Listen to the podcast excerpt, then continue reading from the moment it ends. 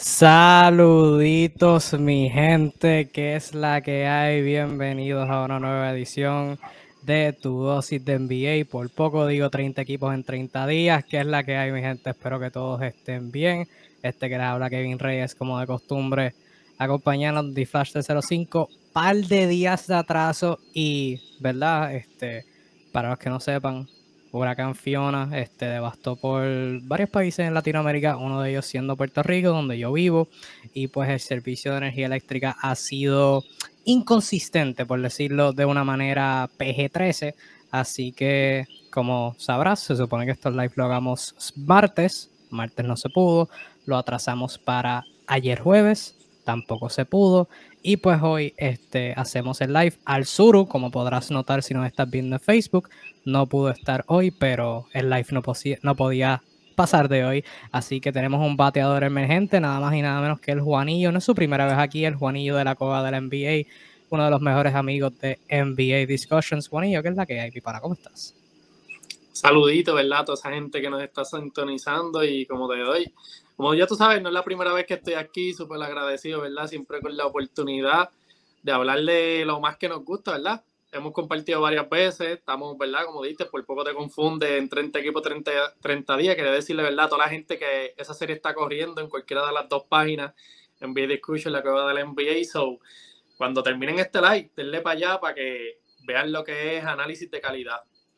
Así mismo es, Juan, y el primer comentario, de hecho, que está pinned abajo en la sección de comentarios, tiene el enlace al playlist en YouTube de, esos equipos y vamos por 23, mañana saldrá el 24 y así sucesivamente hasta que lleguemos a el 30 de septiembre. Habremos hablado, analizado los 30 equipos en la NBA, así que eh, emocionados con ese proyectito que tenemos. Obviamente esto, nuestro live consistente semanal, tu dosis de NBA, que por poco no se da, pero se tiene que dar y qué semana para darse, porque ¿qué no está pasando en la NBA ahora mismo? Eh, hay de todos los ángulos, hay algo para todo el mundo, al que le gusta el chisme, al que le gusten los traspasos, al que le gusten las firmas, al que le gusten los cambios, hay algo para todo el mundo pasando esta semana en la NBA, así que vamos a hablar de todo eso, como de costumbre puedes dejar tu comentario eh, hablando sobre lo que sea, cualquier tema que quieres, del que quieres que hablemos, cualquier opinión sobre lo que sea que digamos etcétera, etcétera. Pero como podrás notar, hay un upgrade de escenario y es porque nos han llegado chavitos. Así que voy a tomar esta oportunidad a principio de live para darle gracias a nuestro primer auspiciador, nada más y nada menos que J. Hogarty Refrigeration and Ice Machine. Muchas gracias a esas personas este, de esta empresa por ser el primer de, ojalá muchos auspiciadores que tengamos aquí en NBA Discussions, JHT Refrigeration Ice Machine se encargan de brindar servicios de refrigeración comercial en Puerto Rico. Entiéndase servicios involucrando lo que es un walking cooler, walking freezer, botelleros, sandwich unit, neveras, freezer y cualquier equipo comercial con su fuerte siendo las máquinas de hielo. Y si ya no aguantas la calor, también te instalan tu aire inverter. Y si ya lo tienes, si ya tienes cualquier de estos equipos, también JHT Refrigeration y Ice Machine lo pueden limpiar y te lo pueden dejar como nuevo. Así que para comunicarte con JHogarty Refrigeration en Ice Machine, los puedes seguir en Instagram como hogarty.refrigeration o en Facebook como JHogarty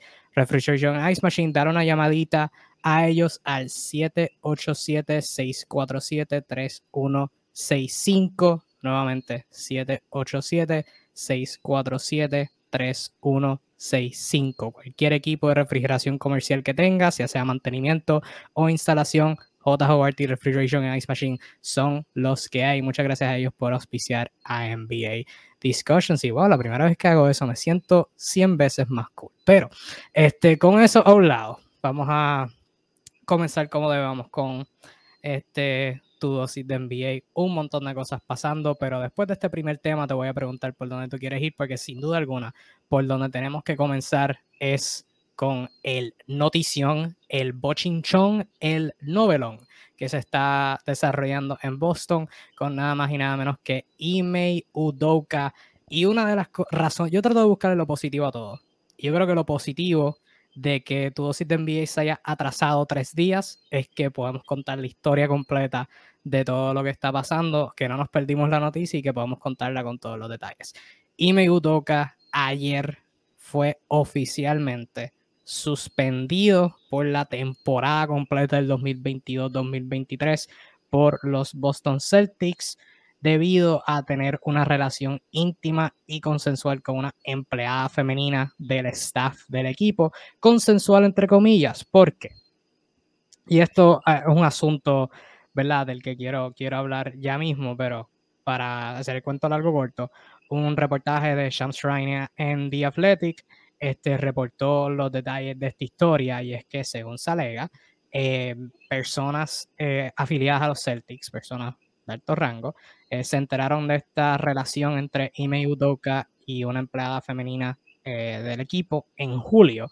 Este, al principio estos pensaban que la relación era una consensual, no obstante, la mujer hizo unas alegaciones que acusando a Udoka de hacer unos comentarios este, despectivos hacia ella, lo cual llevó a una investigación que concluyó esta semana y llevó a que el equipo, este, luego de reuniones entre los ejecutivos y con los jugadores, a suspenderlo por la temporada completa, una suspensión que también incluye una penalidad financiera significativa, según detalló el, el dueño del equipo de los, de los, Celtics, que también dijo que hubo varias violaciones eh, de las reglas de conducta eh, de los...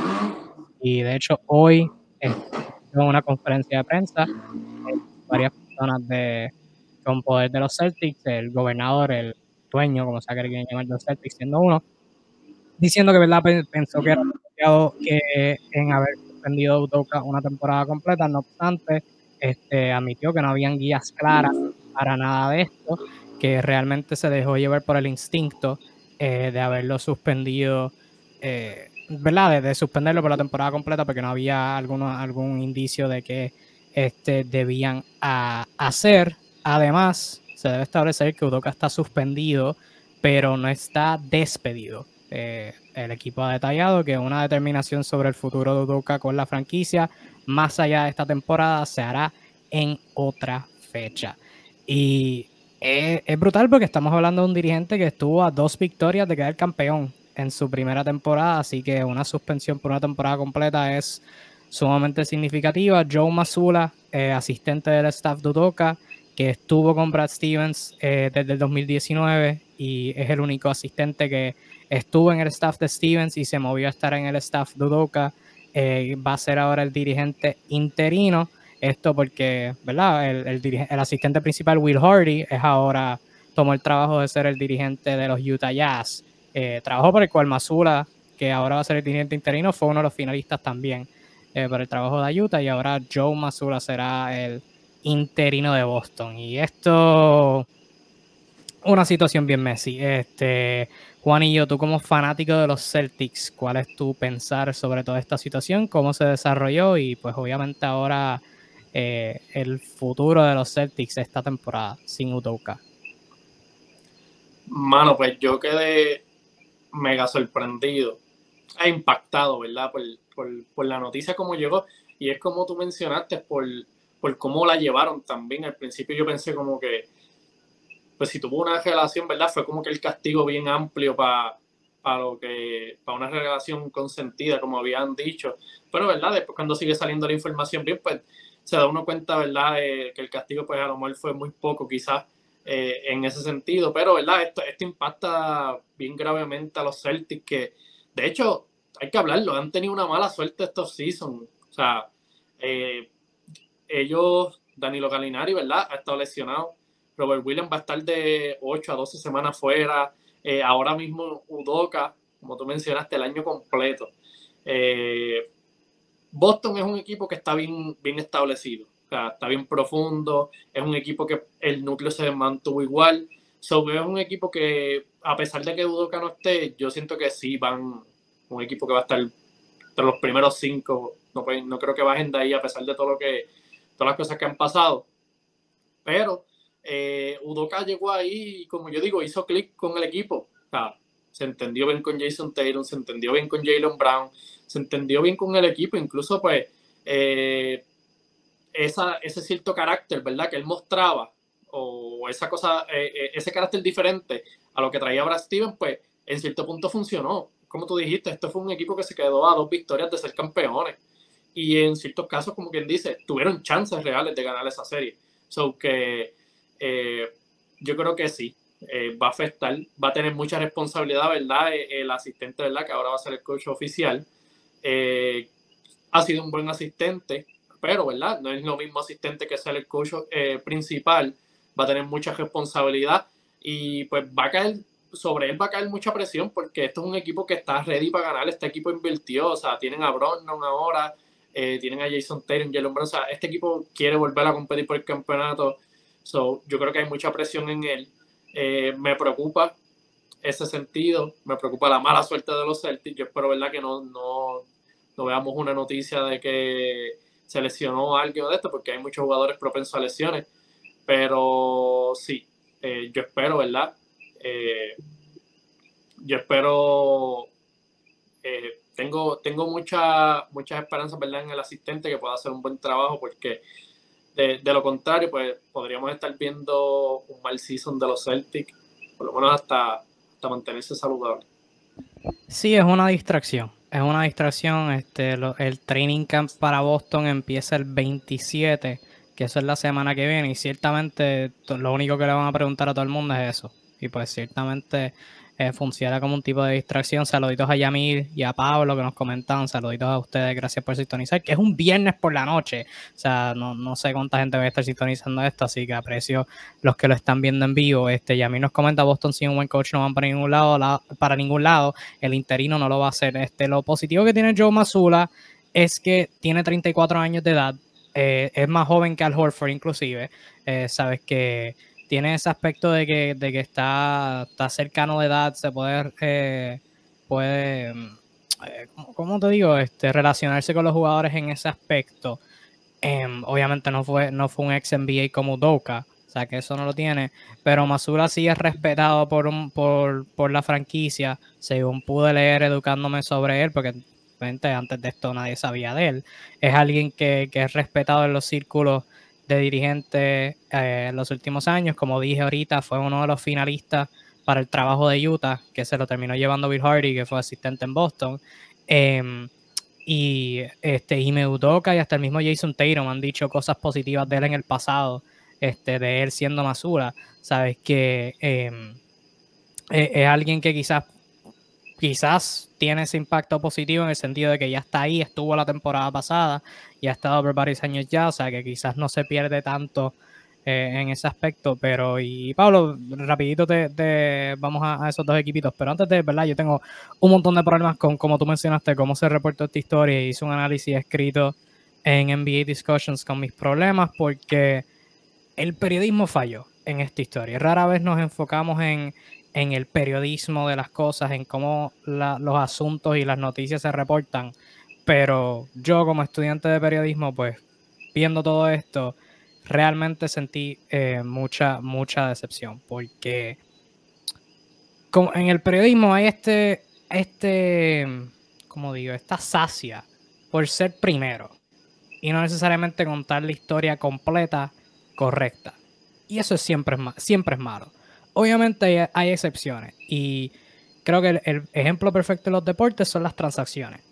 O sea, si tú tienes algo como, como lo que pasó, que vamos a hablar ahorita, Boyan Bogdanovich. Inicialmente, no me acuerdo ni si, fue Shams o Woj, creo que fue Woj. Ponen equipo A, equipo B, están en negociaciones avanzadas, en un cambio involucrando a tal jugador. Y ese es el primer reportaje no tiene la información completa, porque no tiene si se, oficializó, no tiene quién por quién, este, no tiene nada de eso, pero sí puede zumbar esa primicia. Puede zumbarlo y estar primero y luego esperar los detalles. Obviamente teniendo una buena fuente, pero eso se puede hacer. En los cambios, en las transacciones, igual las firmas, obviamente si un agente te lo dice, si un equipo te dice, mira, estoy haciendo un cambio por este fulano, tú puedes zumbarlo y después, cinco minutos después, que te diga, quién por quién está pasando, si hay un trade exception involucrado, bla, bla, bla, todo, el tipo de cosas. Em, si, hay picks involucrados, de cuánto, de qué año son exactos los picks. Tú puedes esperar para esos detalles cuando es una noticia así, un tipo de transacción. Cuando es una noticia tan seria como esta, tú no puedes hacer eso. Tú no puedes zumbar la primicia, porque esto fue lo que pasó. Woj, miércoles, miércoles, miércoles o jueves en la madrugada, porque esto pasó literalmente en la madrugada, que estar logueado en Twitter para ese tiempo fue exquisito. Eh, Watch publica que Email Udoka enfrenta posible sanción, potencialmente una suspensión larga por eh, violación al, al código de conducta de los Boston Celtics. Y ya, esa es la noticia. Y sin contexto, tú te quedas como que, ¿qué está pasando aquí? Porque es el dirigente que estuvo a dos victorias de quedar campeón, lo que lleva es una temporada y de la nada lo van a suspender por la temporada completa. O sea, algo criminal tuvo que haber hecho. O sea, eso es lo que se puede asumir. Entonces, 40 minutos después, Shams reporta que fue una relación consentida. Y eso te hace sentido hasta que lees el tweet nuevamente y ves que decía consentida. Y entonces ahí tú te sientas pensando como que, espérate, si fue una relación consentida, ¿por qué la suspensión está larga? Yo puedo entender que quizás hay dinámicas de poder en juego. Obviamente que email es superior a la femenina en cuestión, que no, no sabemos quién es. Em, puede haber un, aspecto de que de verdad ese tipo de cosas, que esas dinámicas de poder y el, aspecto de quizás hubo una regla de bajo ninguna circunstancia y Udoka puede tener una relación con ninguna femenina en el equipo de Boston. Eso yo lo puedo entender, pero que la suspensión sea una temporada completa, algo no está cuadrando. Y entonces tenemos que esperar un día después que Boston haga el anuncio oficial a que Shams publique un reportaje completo con detalles adicionales que dicen lo que yo dije ahorita, que al principio decían que era consentida, pero luego no, porque si Ime hizo, unos comentarios que la, la mujer no apreció, pues no era consentida. algo tuvo que haber pasado, ¿sabes? Que eso de inicialmente reportarlo como consentida para luego un día después decir que no era consentida, pues fue, bien irresponsable. O sea, ambos Woj y Shams fueron bien irresponsables en su en el reportaje de esta historia. Lo ideal era que no reportaran nada hasta tener la historia completa. O sea, si tú vas a reportar que Ime Udoka, dirigente que estuvo a dos victorias de un campeonato en su primera temporada con los Boston Celtics, enfrenta una posible suspensión de dos temporadas, tú de la patada tienes que especificar por qué. Ah, mira, es que tuvo una relación con una, con una mujer que al principio se pensaba que era consentida, pero pasó esto y esto y esto y esto, y pues ahí este, se forma el despelote. Eso es lo que tú tienes que hacer, pero tú no puedes zumbarlo así sin contexto porque dejas un montón de preguntas y entonces lo que terminó pasando es que tienes un montón de gente en Twitter defendiendo a Ime Utoka, como yo, porque no sabemos lo específico de la situación, y entonces tienes a otras personas googleando empleadas mujeres de los Celtics y culpando sin fundamento a mujeres que ni siquiera saben si están envueltas en la historia. Y pues eso tampoco está bien para ellas, porque las pintas en una luz negativa a ellas que tú no sabes nada. O sea, hay como cuatro o cinco, tú no sabes cuál fue, fue la que lo hizo. Y tú no sabes de nuevo lo específico de la situación. O sea, que eso de, brincar a conclusiones, pues no, se pudo haber evitado, evitado si se hubiera hecho ese periodismo responsable al principio. Y fue una, una clara muestra de que Shams y Woj estaban buscando los clics. Que de nuevo, cuando estamos hablando de temas transaccionales, obviamente tú quieres estar primero. Porque, pues ajá, esa es la meta. Ser primero y obviamente estar correcto. Pero ellos, perdóname, ellos que tienen buena fuente, o sea, si el agente de LeBron me dice LeBron está firmando una extensión, obviamente él está en lo correcto. So, yo, yo voy a buscar publicar eso primero. Pero cuando es una situación tan delicada como esta, pues no, no hace no hace sentido. O sea, no, eso, ese reportaje inicial, pues, no hacía sentido. Y pues eso fue lo que me frustró de, toda esta este, situación. Eh, se pudo haber hecho mejor trabajo. Se pudo haber hecho mejor trabajo en ese aspecto y evitar eh, un montón de, de narrativas innecesarias narrativas innecesarias, porque tienes un montón de gente asumiendo, ah, pero me Toca estuvo, estuvo mal, pero ok, ¿qué regla rompió? Porque no tenemos esa regla pública. Entonces no puedes decir que fue consentida para luego decir que no fue consentida en realidad. Sabes que en todos los niveles se falló. Se falló en reportar esta historia y es bien decepcionante, realmente. Pero sí, eso era básicamente lo que me quería sacar del, pecho. Este, y a mí nos comentó lo de Boston por calentura lo sucedió. Eh, también comenta que yo diría que fue mucho la suspensión, era mejor una multa y una suspensión de par de juegos. De nuevo, no sabemos lo que pasó, porque, o sea, estamos asumiendo que fue, ¿verdad? Eh, una, o sea, estamos asumiendo que fue una simple relación. Y en ese, en ese aspecto, pues sí, debería ser una simple suspensión de par de juegos y una multa. Pero obviamente cuando tienes a Shams reportando esos detalles adicionales, cuando tienes a alguien como Bad Barnes, por ejemplo, que dijo que salió defendiendo a Ime, pero luego alguien le dijo la historia completa y él está como que, ah, no, fue mil veces peor. Y si Matt Barnes te está diciendo que es mil veces peor, pues tienes que tomarlo por respeto.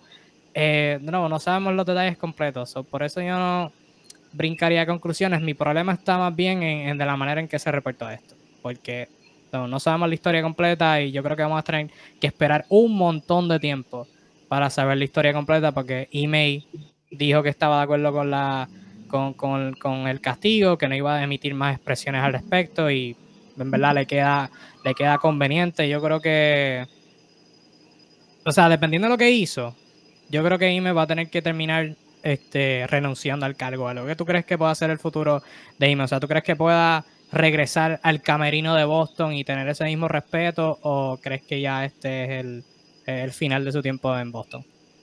Y si es el pues final, y perdóname, y si es el final del en Boston, ¿crees que pueda conseguir otro trabajo en la NBA? Ok, pues, eh, hay que esperar la información, porque es que es bien difícil yo te decirte como que no, no, no va a virar sin saber bien lo que pasó. Porque si vamos a decir, vamos a decir así, el primer reportaje es una relación eh, consentida, pues yo te voy a decir como que sí, él puede volver, eso es algo que pues no, no es tan grave, ¿entiendes? Sí, violó ciertas ciertas normas y qué sé yo, ¿verdad? Pero es algo que se puede reparar, eh, ¿verdad? Ya hay que ver bien qué hizo, porque si fue algo de gravedad, pues yo entiendo que, que no, por ley, ¿verdad? No, no va a poder volver a Boston. Quizás no pueda volver a la NBA, ¿verdad? Porque todo el mundo ahora mismo, eh, todo el mundo está pendiente de eso. O sea, quieren saber la historia. Hasta la gente que no estaba interesada, eh, por simplemente no tener la información completa, pues le intriga, ¿verdad? Y, y, están buscando ahora, ¿verdad? Como que qué realmente pasó. Porque, por ejemplo, cuando salió eso, eh, como tú mencionaste, eh, tú veías las redes sociales, eso eran eh, eh, hipótesis, gente especulando cosas, se, se, crearon miles de versiones. Pues mucha gente, ¿verdad? Pues seguía especulando y eso, eso creó un, un circo de, de, controversia que ahora mismo toda esa gente está, quiere saber la historia real. So, hay un montón de ojos viendo, viendo esto y van a estar pendientes, ¿verdad? Cuando salga la historia, al igual que yo, yo quiero saber, ¿verdad? Que que fue lo que pasó realmente, porque de ahí yo te podría contestar si el futuro de Udoka, ¿verdad? Se acabó o, podría eh, viral o, si se acabó en, en, cuestión de la franquicia, podría encontrar eh, otra franquicia, ¿verdad? Pero, como dije, el tipo es talentoso, llevó a esta franquicia y nos quedamos a dos victorias de, ganar el campeonato. Sobre el impacto, hay que hablarlo baloncerísticamente, ¿verdad? Como dirigente, es un buen coach. Eh, el, para mí como fanático de Boston es súper malísimo, ¿verdad?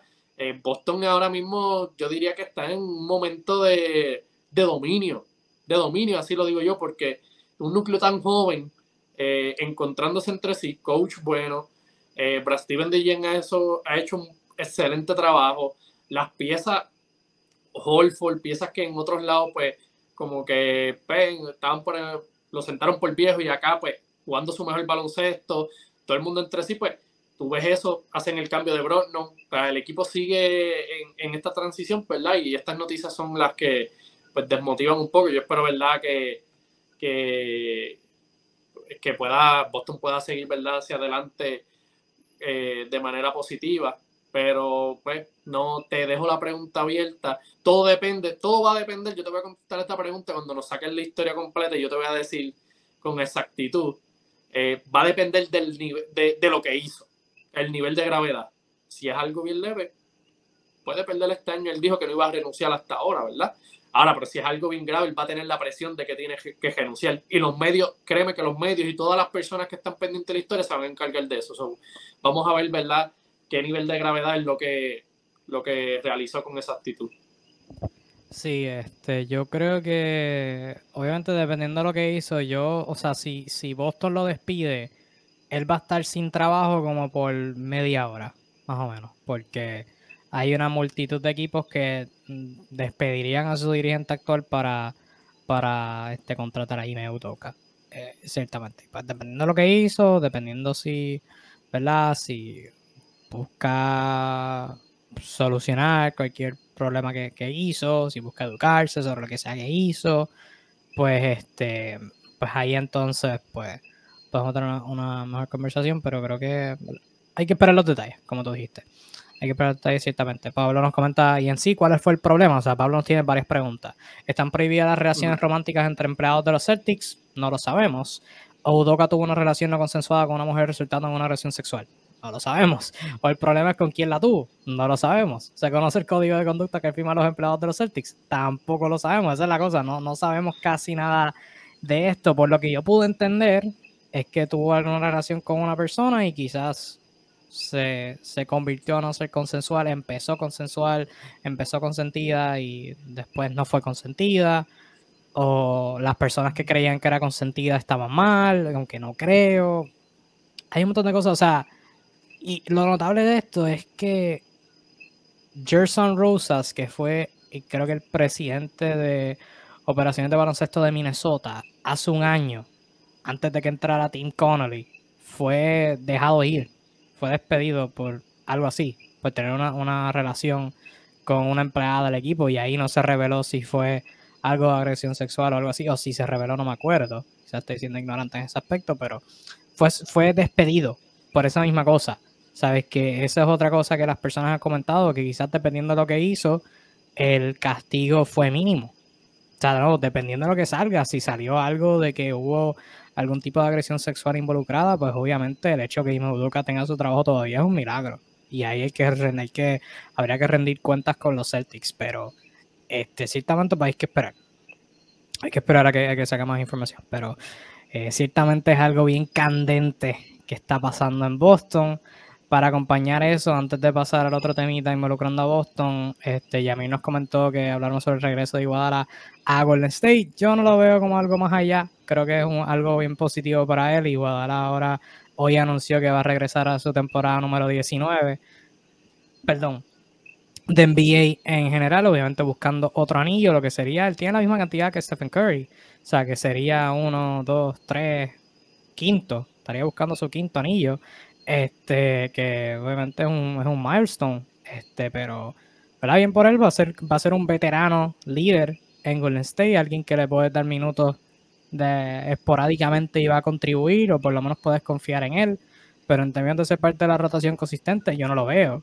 Eh, pero, o sea, bien por él todavía le queda. No es como un Haslem de la vida que vuelve y va a estar en la banca. Tú sabes que, que puede contribuir todavía. Así que, así que bien por él. ¿Tienes algo que comentar ahí sobre, sobre el regreso de Iggy? Sí, a, a, mí me gusta. Eh, como, te, como yo digo, dentro de la cancha, pues ya está un poco viejo. Te puede dar minutos, en cierta cantidad, minutos de calidad defendiendo, pero yo creo que el impacto real, el impacto real que él trae es pues la veteranía que trae, ¿verdad? Los consejos que le da a los chamaquitos, porque tú los ves a, a Kuminga, a Moody, o sea, tú lo ves a él como él los dirige. Yo creo que él es bastante líder eh, para enseñar y llevar a esos jóvenes. Y pues tú como franquicia, tú quieres que tener eso porque tú tienes ya varios jugadores jóvenes que quieres que eh, se contagien de ese, ese liderazgo, esa, ese buen, ¿verdad? En, su de su carrera, ese buen jugador en ambos lados de la cancha. So, yo lo veo de manera positiva. Eh, bien por él, ¿verdad? También tiene una probabilidad de, de conseguir otro anillo. Y me encanta, bien para los jóvenes también. Yo creo que fue una decisión correcta, ¿verdad? De, de, ambos lados. Entonces Yamil nos también, nos comentó, nos preguntó sobre nuestra opinión de Indiana y Detroit. Este, bueno, curiosamente, esta serie que estamos corriendo, que se llama 30 equipos en 30 días, donde analizamos a, los equipos, a los 30 equipos en la NBA. Este, vamos uno a uno. Indiana y Detroit fueron dos equipos que cubrimos al principio, pero para yo mantenerlo corto y darte una versión resumida de, nuestro análisis, eh, Indiana tiene un equipito bastante interesante. Me gusta el potencial de Tyrese Halliburton este, liderando la carga. Este, y de Benedict Matherin, que creo que va a sorprender a un montón de personas. Em, y sobre Detroit, especialmente con el cambio que hicieron ahora, el cual hablaremos más adelante, realmente me gusta. Eh, me gusta el potencial de Cade, me gusta lo que tienen en el frontcourt con Jalen Duran y Isaiah Stewart, eh, me gusta el potencial de Sadiq Bay, y me preocupa Killian Hayes. Me preocupa grandemente Killian Hayes. Eh, Juanillo, ¿algo que tengas que comentar sobre ahí ambos equipos? Que comentó Yamil.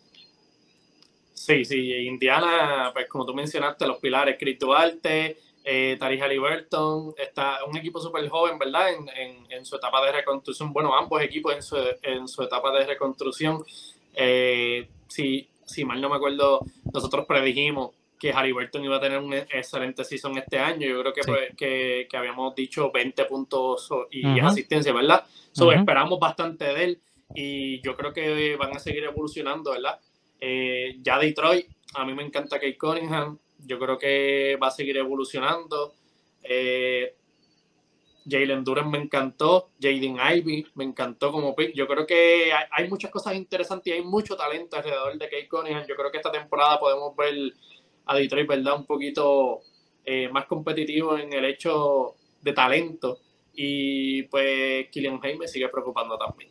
Y este, para mí, este es el, último año, ¿verdad? Como quien dice, para eh, decir que todavía queda potencial o hacer algo con él, no sé, cambiarlo. Esperarle. Este, este es su último chance.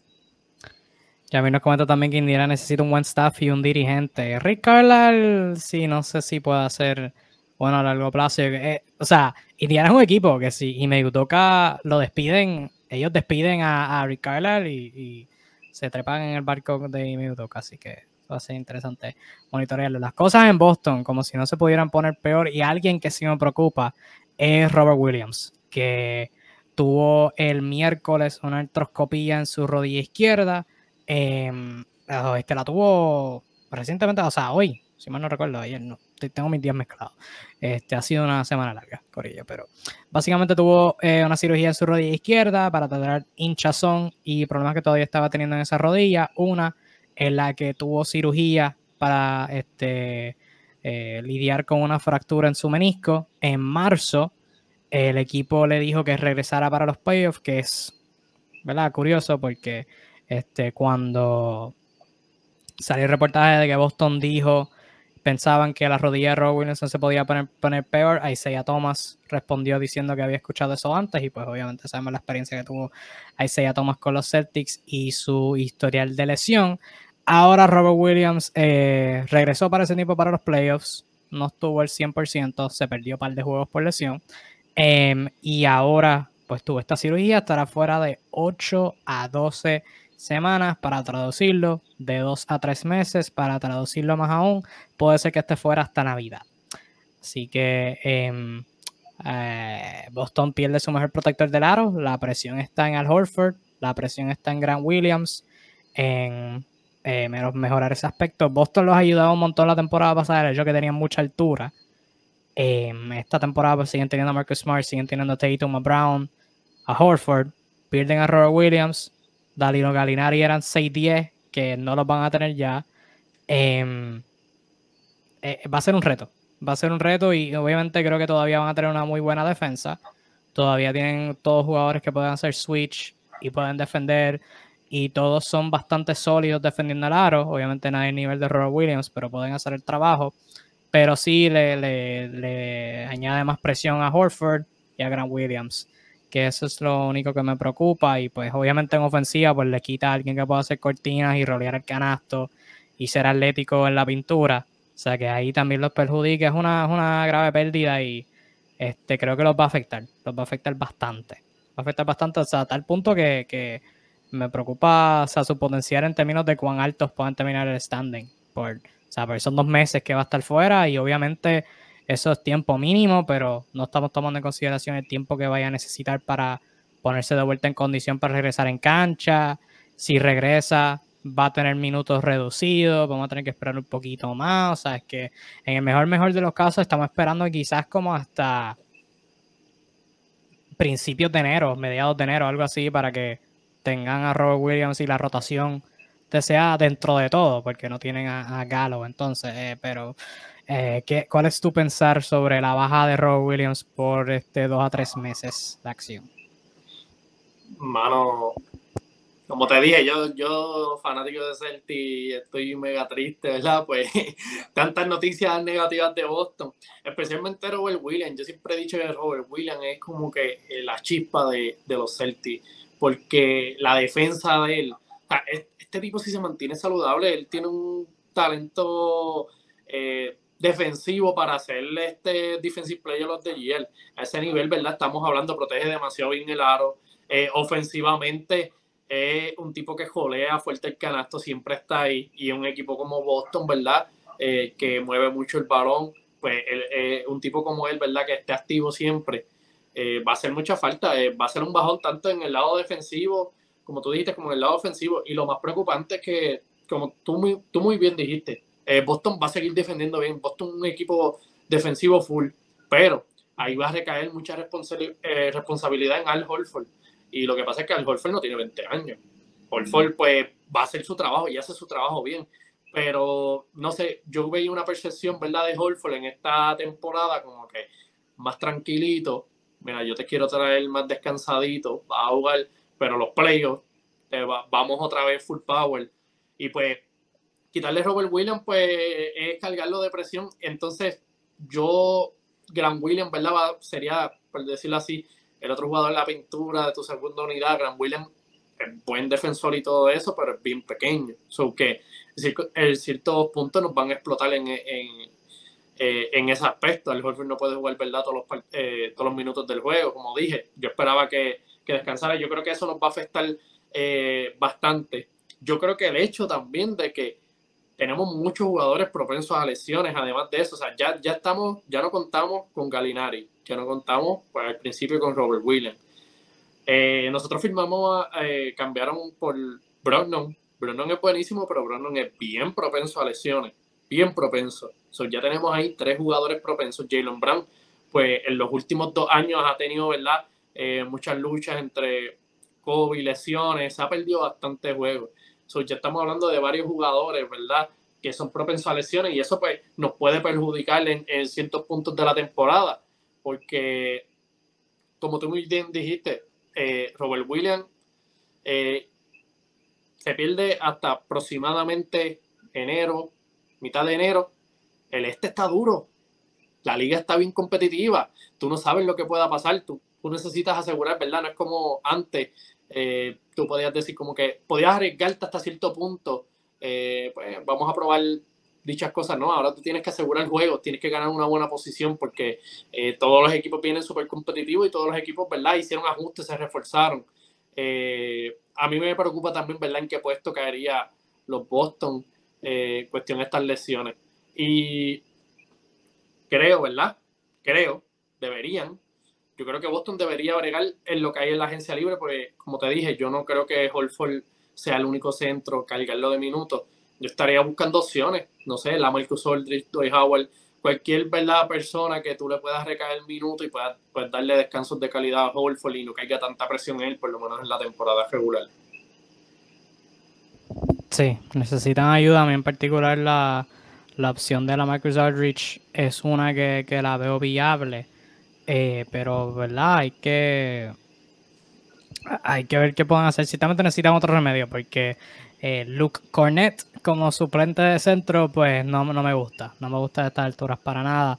Así que ciertamente es algo que, que van a tener que, manejar. Va a ser bien interesante cómo lo hacen, pero nuevo dirigente, eh, no tienen su centro titular. Pero aparte de eso, todo está bien en Boston que por lo menos, aparte de eso, pues todo, todo está para de chilling. Y a mí nos comentan, Indiana y Detroit ganarán 40 juegos o más. No, no, no, no. ni cerca. No, ni cerca. no, o sea, no, 40 juegos o más, estamos hablando de equipos que van a estar cerca de 500, llegando al play. No, no, no, ni cerca. O sea, tú piques ese 40 por la mitad y ahí quizás este, estamos, estamos hablando de lo que en pueden ganar. 20, en los 20 algo, los 20 Mm. algo por ahí van a Sí, sí, sí, sí, sí. Este, Yamil también comenta la, de la noticia de Alonso, eh, que se va a estar perdiendo otras seis semanas. Alonso era uno que cuando grabamos el videito de ellos de 30 equipos en 30 días, que salió reciente, no sabíamos mucho de él. Ahora, pues va a tener otra cirugía. Eh, ese es otro que, que me, me tiene sumamente preocupado. Eh, por lo menos los Bulls tienen como aproximadamente 5.000 armadores aparte de él, que pues no, no está tan mala la cosa. Y para completar tienen a Zach Lavin y a DeMar que pueden manejar el balón, así que no es lo peor del mundo. Pero sí preocupa, porque Alonso lo firmaron para ser su armador titular y ser este su figura principal. Y estamos hablando de alguien que no se sabe qué que, que le quede en su futuro. Y para esta temporada que viene ahora se va a estar ganando 19.5 millones. Y son 19.5 millones que no sabes si vas a contar con ellos o no. O es que ciertamente es algo bien, bien preocupante que está pasando ahí en Chicago, Juanilla. Sí, y recién filmado. Eso es lo más que duele, ¿verdad?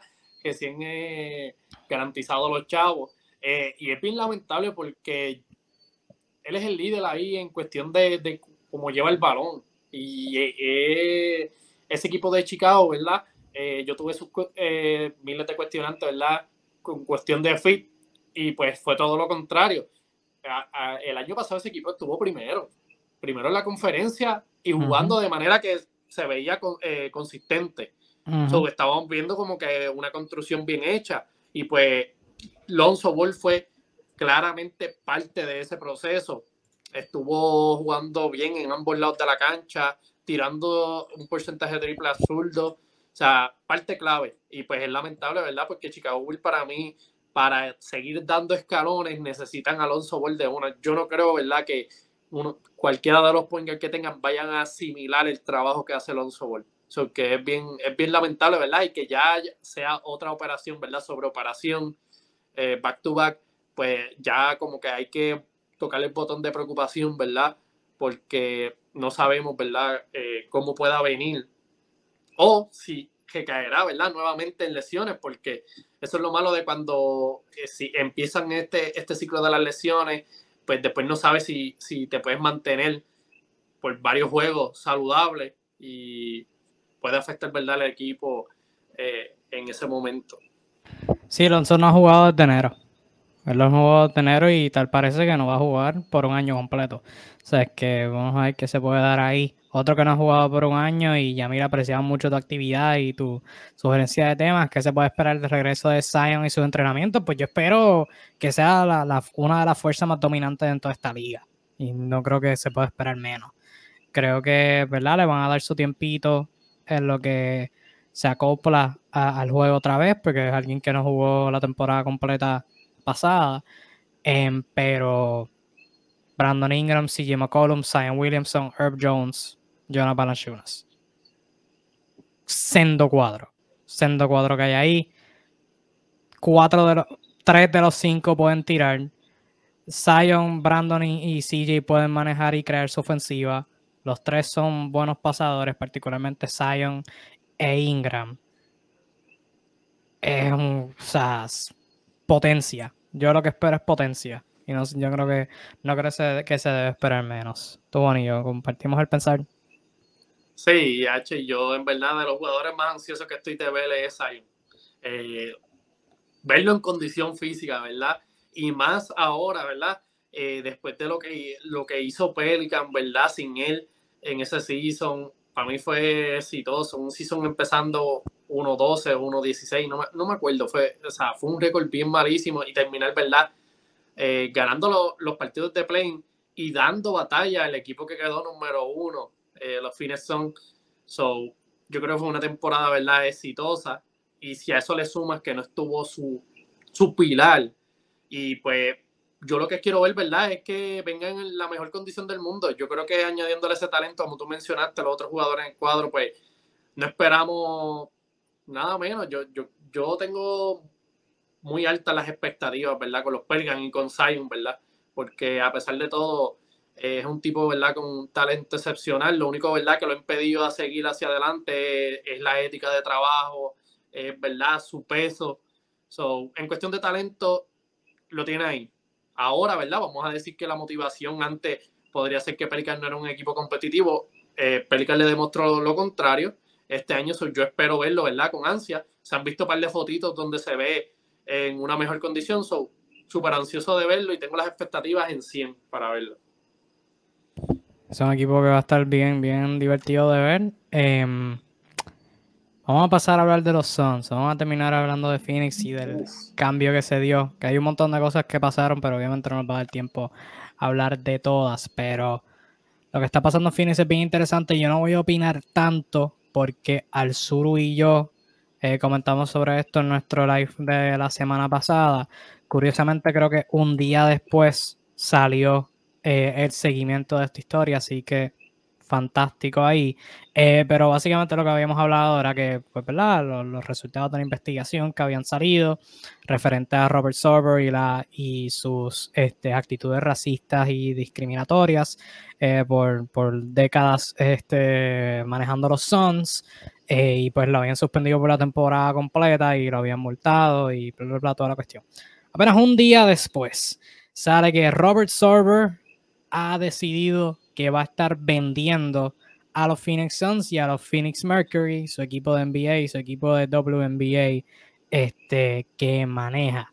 Y pues este, tiró unas declaraciones públicas, yo las, las no las googleé, este, la, las traducí por Google Translate y las voy a leer ahora, este, disculpando cualquier error que pueda haber, pero que Google Translate no es el, o sea, no es el recurso 100% eficaz. Este, pero Robert Sarber, que durante todas sus declaraciones públicas han sido excelentes, porque en ninguna este, ha aceptado responsabilidad por sus acciones y en todas ha, ha criticado a las personas que lo critican a él, así que este, 100% magnífico ahí. Eh, en su anuncio de que va a estar buscando vender a los Suns y a los Mercury, eh, dijo, y cito, palabras que ahora lamento profundamente, eclipsan casi dos décadas de creación de organizaciones que unieron a las personas y fortalecieron el área de Phoenix a través del poder unificador del baloncesto profesional masculino y femenino. Como hombre de fe, creo en la, expiación y, el, y en el camino hacia el perdón, nuevo, perdonando cualquier este, error que puedo haber aquí, se usó Google Translate. Eh, camino hacia el perdón. Esperaba que la suspensión de un año del comisionado me brindara tiempo para concentrarme, hacer las paces y eliminar mi controversia personal de los equipos que tantos fanáticos y yo amamos pero en nuestro clima implacable actual se ha vuelto dolorosamente claro que eso ya no es posible, que todo lo bueno que he hecho, que aún podría ser, se ve superado por las cosas que he dicho en el pasado. Por esas razones estoy iniciando el proceso de búsqueda de compradores para los Suns y Mercury.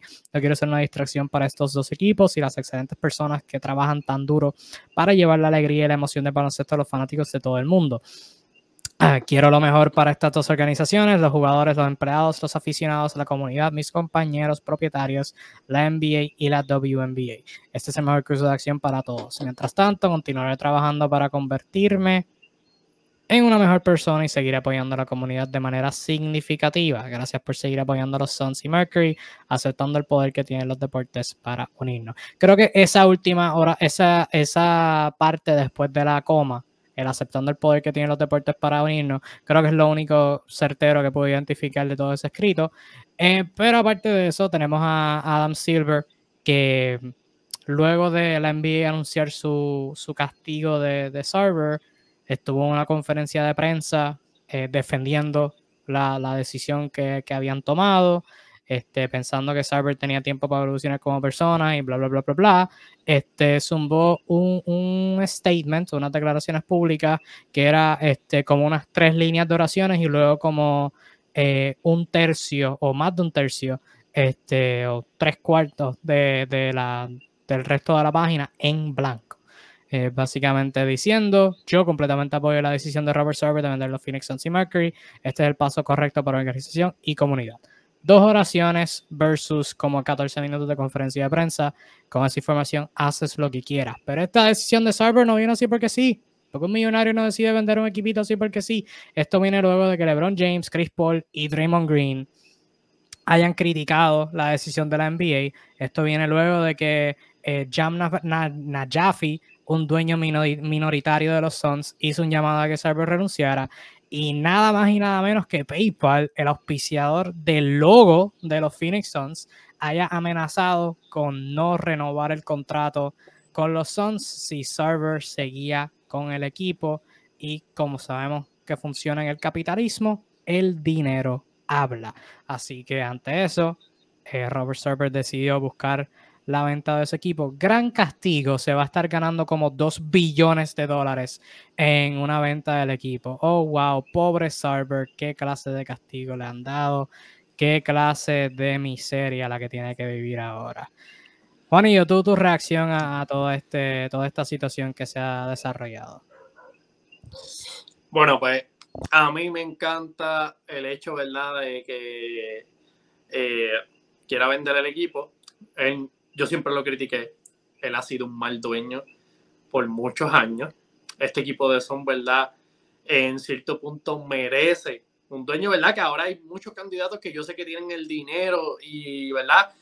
Pues se puede decir que la pasión en, cuestión de invertir cuando tú estás en equipos así, eh, ya construidos, bien elaborado, que de hecho hay que decir, el tipo tiene suerte, porque a lo mejor vendía Sons hace cuatro años y pues el valor ha sido bien bajito comparado con, lo que debe estar ahora. So, tuvo suerte en ese sentido. Yo no le llamaría castigo como eh, tampoco, ¿verdad? Como, como tú muy bien mencionaste, eh, Pillones, ¿verdad? Va, va, a coger ahí, so, yo no sé cómo se le puede llamar a eso castigo, sino me encantaría, ¿verdad? Que, a mí me castigara la NBA. So, pero eh, en, el aspecto de la franquicia de Son, eso, eso es positivo de una, de una manera increíble. Ahora mismo pueden conseguir a, otra persona con una visión eh, establecida, que no tenga miedo de invertir. Y esto es un equipo que está bien fortalecido, está, está bien hecho. Eh, está simplemente a cuestión de jugadores que evolucionen o piezas mínimas, ¿verdad? Para para ganar el campeonato. Este es un equipo contendor. Eh, sí, obviamente hay ciertas piezas, ¿verdad? Que, ah, o ciertas cuestionantes que hay que ver, ¿verdad? Que Paul se está poniendo viejo, hay que ver qué hacemos después. Pero por lo menos al día de hoy, un equipo competitivo. Robert Sarver, pues, ha sido siempre un tipo bien maceta, ha hecho malos cambios, ¿verdad? Por no pagar. Ahora mismo tuvo, todo tenemos todo este drama, toda esta bronca de Andre Ayton simplemente por no pagar, que eso se pudo haber evitado, ¿verdad? Eh, desde el principio de, los seasons del año pasado. Pero, ¿verdad? aquí estamos con el drama. Vamos a decir que esto puede afectar, de, eh, esto puede traer de manera positiva, eh, hablando de eso de Ayton, que a lo mejor con otro dueño, pues podamos cambiar, ¿verdad? Esa actitud de, de Andre Ayton y a lo mejor se sienta más cómodo y más valorado, ¿verdad? Por el otro dueño. Y esto puede mejorar la química, ¿verdad? Lo que, lo que afectó también eh, este equipo de los Sonso. De, de, manera de, de, parte de la franquicia, esto, esto, es mega exitoso. Siempre salir de un mal dueño, eso es, ¿verdad? Ahora, ahora sale que, que uno de, los, de las personas que, que compre, ¿verdad? Y se convierte en dueño, pues sea una persona, ¿verdad? que esté concentrada en esto y haga las cosas bien. Porque, mano, los fanáticos de los Suns, pues, tuvieron muchos años en miserias y pues ahora como que están floreciendo las cosas. Quisiera, ¿verdad?, que se mantenga así. Sí, y bueno, como tú lo dijiste, eh, gran castigo que, le van a dar a, a Server, tener que vender su equipo por unos cuantos billones. Eh, o sea, tremendo castigo. El tipo va a seguir siendo un multimillonario él no le va a pasar nada, él va a estar bien. Eh, lo que me parece curioso de, este escrito que hizo es que cuando una persona dice como hombre de fe o como persona de fe y o eh, cuál es la otra cosa que dice pero en nuestro clima actual eh, son claras muestras de que una persona puede hizo el mal pero lo va a atribuir a que el tiempo cambió y que no aceptan los no aceptan los chistes es como que no papá o sea diste las palabras que empieza con N, tú siendo un blanco de mierda. Obviamente no, nunca se te va a perdonar. Eh, entonces, fuera de eso, ya ignorando a Sarver, porque ¿verdad? es un insecto de ser humano, eh, la venta de los Sons, pues obviamente es bien llamativa y obviamente ya hay varias personas que, que se han, que, se les ha conectado una posible venta. Una de ellas, Jamil, la lleva comentando un montón de tiempo, nada más y menos que Jeff Bezos, eh, que, actualmente es el dueño de Amazon. Otro siendo Bob Iger, que es el ex CEO de Disney. Y, dato curioso, buen amigo de Chris Paul. Así que esos son dos de las muchas personas que, se han eh, conectado a la compra de los Suns. Y los Suns, yo hice un análisis de esto hace par de días la situación de ellos es bien llamativa. Tú hiciste alusión a unos cuantos de esos elementos. Obviamente lo, inmediato es que tiene un equipo. Tiene un equipo que está buscando competir eh, por un campeonato. Un equipo que tuvo el mejor récord en toda la liga la temporada pasada. A largo plazo tienen a Devin Booker, Michael Bridges y DeAndre Ayton si pueden resolver su situación. Eh, todos bajo contrato por las próximas cuatro temporadas como mínimo. Eh, sabes que a corto plazo están buenos, a largo plazo dependiendo con cómo rodeen el equipo, pueden seguir súper buenos. Em, y tú mencionaste ahí algo que, que la situación con DeAndre Ayton se dio eh, por Robert Server no querer pagarlo, o sea que veremos a ver si al salirse se abren las puertas a que esa situación se pueda eh, rectificar. Eh, su localización es excelente porque está en el oeste, o sea, tienen un buen clima, están allá al lado de Los Ángeles, sabes que, y San Francisco, sabes que son buenos sitios para hacer negocio cuando estamos hablando de pues, personas ricas que quieren comprar el equipo van a estar localizadas ahí, toda la cuestión y bla, bla, bla, bla, bla. Y entonces lo más que me llama a mí la atención es que son relativos al resto de las franquicias de la liga, pueden ser bastante económicos. Obviamente, 2 billones es un montón de dinero para nosotros, los seres humanos comunes y corrientes de clase media, pero en comparación a las demás ligas, según la última valorización que fue hecha por Forbes en octubre del 2021, los Suns fueron valorados en 1.8 billones, que sí, 1.8 billones, 2, billones, ajá. Es solamente la, el equipo número 18 que, va, que más vale en toda la liga. O sea que relativo a los demás equipos son uno de los menos valiosos cuando estamos mirando a lo que valen en términos de, sus ganancias y ese tipo de cosas. Sabes que obviamente espero que eso crezca en la valorización que haga Forbes ahora, que asumo que será en octubre antes que, ahora antes que se acabe el año, considerando el éxito que tuvieron la temporada pasada, pero sí no le quita que va a ser un equipo bien económico, que pues tiene un núcleo bien sólido tienen a Monty Williams dirigiendo que sabe lo que hace. Tienen a James Jones de gerente general que sabe lo que hace. Eh, tienen un montón de personas competentes en su puesto que eh, va a ser bien interesante ver cómo, cómo se maneja esa, e, esa compra. Y pues en el caso de Robert Server, pues sí, que se saca de la liga, no lo queremos en la NBA ya más nada. Em, vamos a terminar hablando del cambio que se dio recientemente. Bueno, un montón de cosas que han pasado en la liga ha sido una semana, tremenda semana para que venga un huracán y fastidie el sistema eléctrico de Puerto Rico. Eh, mejor semana no pudo haber escogido este, el huracán Fiona.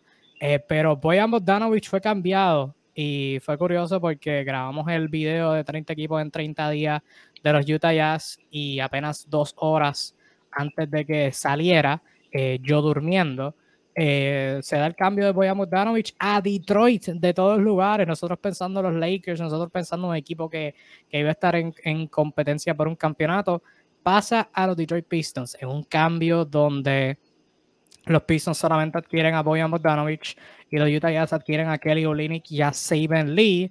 Además, Utah también adquiere un trade exception de 6.75 millones y se colocan 2 millones de dólares por debajo del luxury tax. O sea que Utah básicamente lo hizo, o sea, no le sacaron, no le sacaron un pick, sino que le sacaron este, ahorrar dinero. Le sacaron un trade exception, le sacaron este, mm, estar por debajo del luxury tax, porque, perdóname, el contrato de Boyan es uno de 19 millones, el de Olinik es de 12 y el de Saban Lee es de dos, menos de 2 millones, con opción de equipo para la temporada que viene. Olinik solamente tiene 3 millones garantizados de, 12 para la temporada que viene. O sea que si para una fecha lo dejan ir, se ahorran 9 millones. Y Bojan está ahora mismo en un contrato expiring. Lo mencionamos en ese video de agente libre el verano que viene. un montón de gente lo cogió de sorpresa. Y no debo mentir, a mí también me, cogió, me cogió de sorpresa. Pero me gustó. Me gustó el cambio por, por Detroit. Este, por Utah. Pues de nuevo, habría que ver qué otras ofertas recibieron porque si estaban recibiendo un pick a cambio, me gustaría pensar que hubieran tomado eso en vez de simplemente ahorrar dinero.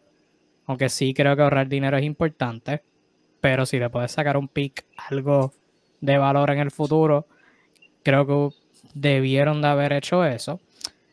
Pero por Detroit me encanta. Porque, o sea, una cosa es tú tener el peor talento disponible para perder la mayor cantidad de juegos disponibles y obtener un buen pick en el draft. Pero tú tienes que tener talento competente en cancha para que tus jugadores se puedan desarrollar bien. Sea, Kate Cunningham, tú no puedes tener a alguien, y hablando específicamente de Detroit, tú no puedes tener a un jugador del calibre de Kate Cunningham rodeado de jugadores basura.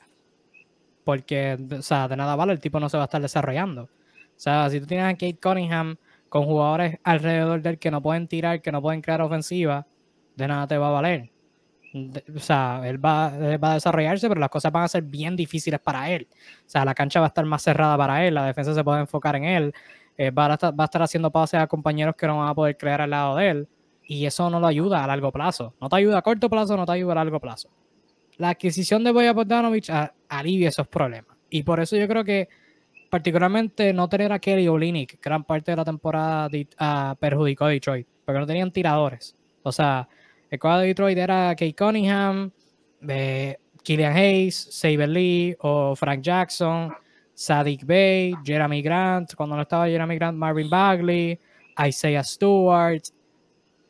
Son todos jugadores que la mayoría no tira, que la mayoría no puede anotar de afuera. Y Kelly Olynyk estaba teniendo una muy buena temporada eh, con Detroit antes de que sufriera una lesión. Estuvo fuera gran parte eh, de la temporada, pero con los Pistons se estaba jugando bastante sólido eh, por, un, por un tiempo en específico. Boyan Bogdanovic ayuda en eso.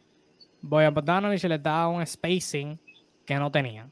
Boyan Bogdanovic, con Boyan Bogdanovic tiene un jugador que puede, tú le puedes dar el balón y puede anotar en el poste o puede anotar a media distancia pueda anotar tiros catch and shoot. O sea, un jugador ofensivo competente. Y es alguien que tú lo puedes meter en ese cuadro regular, al ladito de. O sea, o sea va a ser Kate, va a ser Jaden Ivy, va a ser Sadik Bay. Pones a Boyan ahí en la 4 y cualquiera de Stewart o Duran, el que prefiera. Y tienes un cuadro donde cuatro de esos jugadores pueden tirar.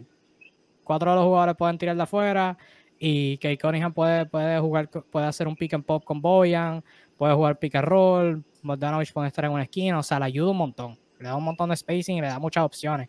Eh, o sea, que es, y a Cade, y a Sadik Bey, a Jaden Ivy, a todos los jóvenes, todos los jóvenes, pero usando a Cade de ejemplo en particular.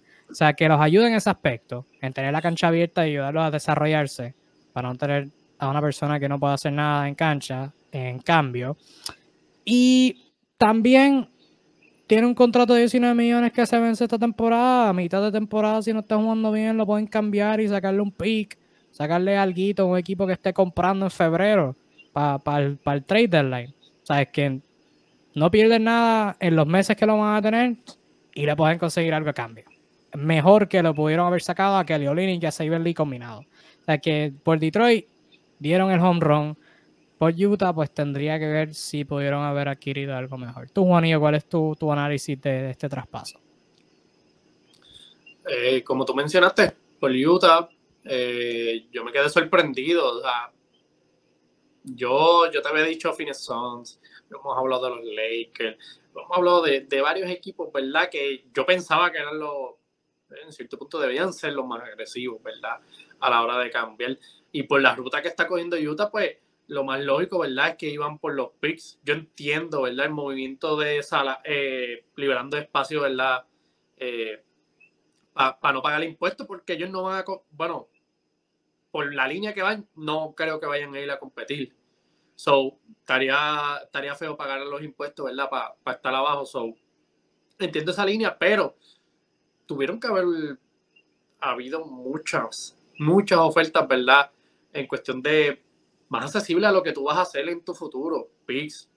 O Pix ahora mismo, que es lo más que, ¿verdad? Tú quieres recolectar para jugar a la suerte, ¿verdad? En este proceso de reconstrucción y traer, ¿verdad? Jugadores eh, trascendentales. Eh, pero por el lado de Detroit, por la misma línea que tú. A mí me encantó, o sea, me sorprendió, pero me encantó por, por eso mismo. O sea, Kate Cunningham, tú tienes ahí un jugador con un potencial extremadamente bueno, pero tú tienes que desarrollarlo, ¿verdad? Este equipo no está listo para competir, pero tú tienes que darle talento al lado, porque Kate Cunningham es el tipo de jugador que juega para ganar y juega en equipo, hace mejor a los equipos. Eh, si tú veías los juegos de Detroit, yo los juegos que yo vi, yo vi a Kate Cunningham y yo vi el, potencial realmente que tenía. Él hacía miles de pases buenos, pero es que no tenía tiradores. So, ¿de qué vale que yo haga un pase bueno si tú no la metes? No va a contar nada. Esas cosas no se ven, ¿verdad? En el papelito. Y todas esas cosas, ¿verdad? El tú no tener talento, en cierto punto, hay jugadores que te van a ver, por decirlo así, estadísticas básicas, te van a llenar puntos, pero no le, a lo mejor les va a importar más, ¿verdad? Su rendimiento. Eh, Quizás pueden pensar que estoy describiendo a Jalen Green, ¿verdad? Que es la, competencia de esto. Pero cuando tú vas a progresar, a, desarrollar un jugador, tú tienes que darle talento al lado, ¿verdad? Sí, para que él sepa usar ese talento y para que él de ese talento se beneficie. Es como dije, un tipo como Bordanovic, pues un excelente tirador. Que Cunningham en cierto punto puede jugar el pick and pop con él, puede jugar eh, múltiples de estos, va a conseguir un tirador fiable, va, tiene un anotador, ¿verdad? En ciertos puntos eh, existe un double team, pues tienes un jugador que tú le puedes dar la bola y pues te puede conseguir canasto. Todas esas cosas, ¿verdad? Eh, mejoran. Y lo mejor de todo es, como tú mencionaste, eh, está, este es tu, su último año de contrato y si tú ves que no está funcionando, que pues ese, que es bien difícil que no funcione, pero si tú crees que pues no va, no va con la línea de tiempo de esto, tú le puedes sacar una, un pick prácticamente seguro. O sea, le puedes sacar una buena oferta. Eh, yo creo que como tú dijiste, la sacaron del parque. Yo creo que sí, va a caer súper bien. Eh, yo creo que Kate Cunningham, en verdad, va a haber por lo menos algo de talento. Esperemos que se, se mantengan sanos. Y el rendimiento de Kate Cunningham, en cierto punto, si el equipo se mantiene sano, va a subir, va a ser más eficiente, porque es como yo digo, mucha gente dice, ah, pero es que es mejor tener menos talento para tú como que desempeñarte más, y eso es erróneo, porque es, es así de sencillo. Si la mete, si, si tú eres el único que hace el juego, pues la defensa se va a centrar en ti. Si no, los demás no hacen nada, pues simplemente se acabó el juego ahí. Pues con más talento, ahí podemos ver el potencial realmente que tiene Kate Cunningham. Y estoy súper ansioso en verdad de verlo. Es de los jugadores, ¿verdad? ¿Verdad? Y, me estoy centrando en Kate Cunningham. Jaden Ivy es otro que se va a beneficiar eh, increíblemente de eso. Eh, de verdad que Detroit me encanta lo que ha hecho en los últimos años, eh, especialmente ¿verdad? en este año. Eh, han hecho movidas eh, bastante buenas, tienen un futuro bastante ¿verdad? bueno. Yo creo que, que, vamos a ver una buena temporada ¿verdad? en cuestión de desarrollo, especialmente de Kate Cunningham y Jaden Ivey debido a esta movida. Sí, sí, un montón de gente hablando de que el timeline, ah, pero el timeline, de que si voy a no va con el timeline de Detroit. ¿qué importa el timeline? O sea, tú necesitas jugadores veteranos, que ha sido mi cosa, lo que yo tenía en contra de esta de esta fórmula de reconstrucción de que todos tus, tus, jugadores tienen que ser jóvenes. No, necesitas uno que otro veterano que lleva a los jóvenes por el camino, o sea, en cancha y fuera de la cancha, y les enseña cómo ser un veterano y cómo vivir el NBA y ese tipo de cosas. Pero más allá de eso, o sea, necesitas jugadores buenos en cancha todo el tiempo. O sea, es simple y sencillo. Este, nosotros podemos mirar aquí y decir, ya, lo que Cunningham es un gran pasador, pero si lo, cada vez que sale una cortina lo dobla y tiene un jugador que con 40 pies de separación en la esquina, pero ese jugador es Rodney McCruder, obviamente va a estar solo y obviamente que Cunningham va a poder hacer ese pase. Pero no es lo mismo si, si lo tienen que defender más pegado y tienen que hacer pases más complicados porque los jugadores que, están sin el balón son mejores. O sea, e, es una simple forma. Em, y pues va a ser interesante ver a, Detroit. Ciertamente yo creo que les añade un par de victorias, pero como quiera no creo que vaya a ser un equipo como que más allá, pero obviamente ayuda a Katie, a Jaden y a todos los demás jóvenes que tengan en ese aspecto. Jamir nos comenta ok, sí, Sacramento, New Orleans, Cleveland, Indiana, Detroit, Utah y en otro comentario Orlando. Darán de qué hablar, que se espera de ellos. Bueno, em, ok, sí, no tanto. Ok, sí, ya que se fue Chet Humphrey, no.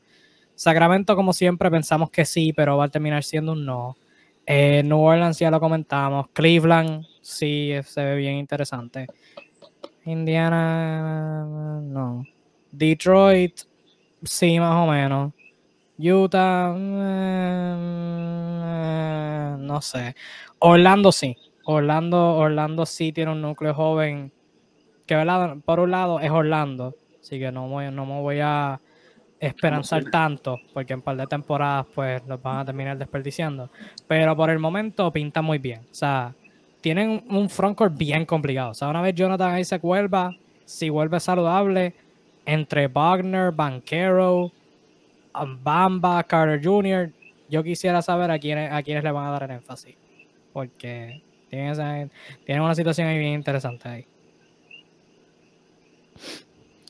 Pero vamos a ver qué pasa en ese aspecto. Y hay un par de cosas que ya pasaron, pero obviamente nos gusta mantener el live menos de una hora treinta si es posible.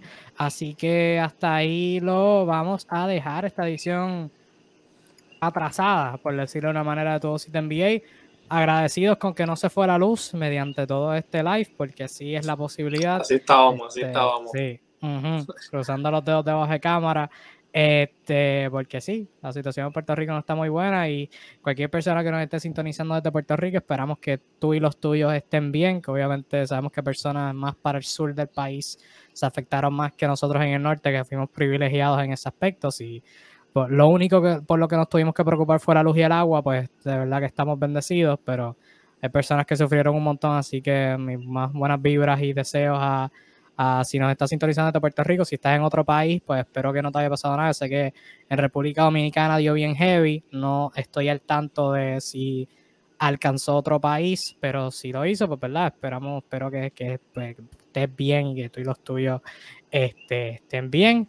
Y por su sintonía, que es un viernes por la noche, y tuvimos bastante buena, buena este, engagement y buenas personas viendo.